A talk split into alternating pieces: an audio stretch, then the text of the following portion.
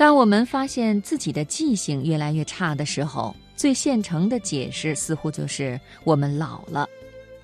事实上，很多心理实验都证实，一个人衰老的速度与环境的暗示关系很大。比如，人们通常会认为什么样的年龄应该穿什么样的衣服，否则就是为老不尊。因此，一个经常穿制服的人往往不容易显老。因为制服没有老少之分，没有年龄暗示。今晚我想先给朋友们带来这样一个话题：衰老是一个被灌输的概念。作者陈庚。在一部即将开拍的好莱坞影片《到时钟》中，詹妮弗·安妮斯顿将出演朗格教授。电影的主线是朗格教授在1979年做的一个实验。在匹兹堡的一座老修道院里，朗格教授和学生精心搭建了一个时空胶囊。这个地方被布置的和二十年前一模一样。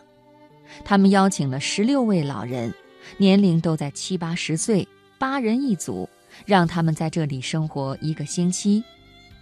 在这个星期里，这些老人都沉浸在一九五九年的环境里。他们听二十世纪五十年代的音乐，看二十世纪五十年代的电影和情景喜剧，读二十世纪五十年代的报纸和杂志，讨论卡斯特罗在古巴的军事行动，美国第一次发射人造卫星。他们都被要求更加积极的生活，比如一起布置餐桌、收拾碗筷，没有人帮他们穿衣服或者扶着他们走路。唯一的区别是，实验组的言行举止必须遵循现在时，他们必须努力让自己生活在1959年，而控制组用的是过去时，用怀旧的方式谈论和回忆1959年发生的事情。实验组和控制组结果如何呢？实验的最终结果是，两组老人的身体状况都有了明显的改善，他们的视力、听力、记忆力都有了明显提高，血压降低了，平均体重增加了一点三六千克，步态、体力和握力也都有了显著的改善。不过，生活在一九五九年的老人进步更加惊人，他们的关节更加柔韧，手脚更加敏捷。在智力测试中得分更高，有几个老人甚至玩起了橄榄球。这么多年来，对这个实验的质疑从来没有停止过。毕竟这是一个田野实验，因为缺乏实验室的控制，一个结果可以有很多不同的解释。事实上，直到今天，朗格教授仍然难以解释。在那个星期里，这些老人的大脑和身体之间到底发生了怎样的交互？唯一可以肯定的是，这些老人在心理上相信自己年轻了二十岁，于是身体做出了相应的配合。为了维持时间感，那些活在一九五九年的老人必须付出更多的专注力，也就是更有意识地活在当下。因此，他们的改善更明显。虽然不至于返老还童，但是这个实验至少证明了，我们生命最后阶段的衰老并非是不可逆转的。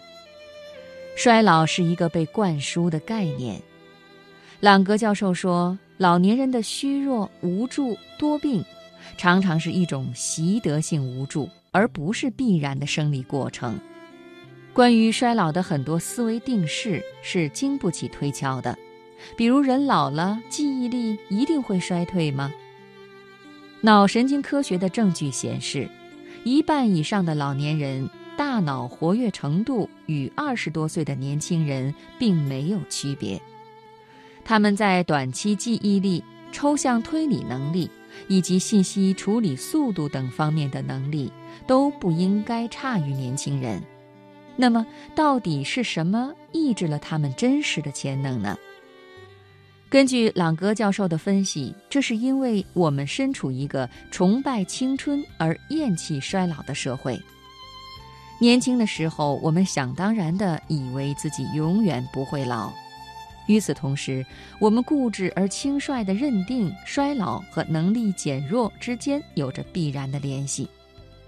某天早上，我们醒来，惊恐地发现自己已经步入老年。这种思维定式往往极具杀伤力。在二十多年前的这个养老院的实验中，朗格教授发现，当一个老年人对自己的生活有更多的控制权的时候，比如，他能决定在哪里招待客人、玩什么娱乐节目，自己照顾房间里的植物，就会比那些被全方位照顾的老人更加快乐、更爱社交、记性更好，而且活得更久。人是被习惯驱使的动物，我们的很多行为往往是先入为主、不假思索，或者是想当然的结果。而没有经过任何思考或者是认知过程。很多时候，我们以为自己知道，其实我们并不知道。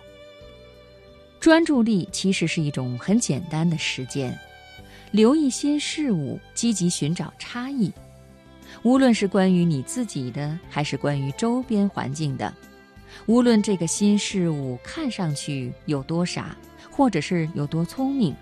只要它是新的，是不一样的，就应该将你置于当下的状态，让你对人和环境重新敏感起来，向新的可能性敞开，形成新的视角。一旦我们看清自己是如何自我束缚在文化范畴、语言和思维模式的陷阱里，就会发现。人生中我们可以控制的部分，包括健康和快乐，其实远远超过我们的想象。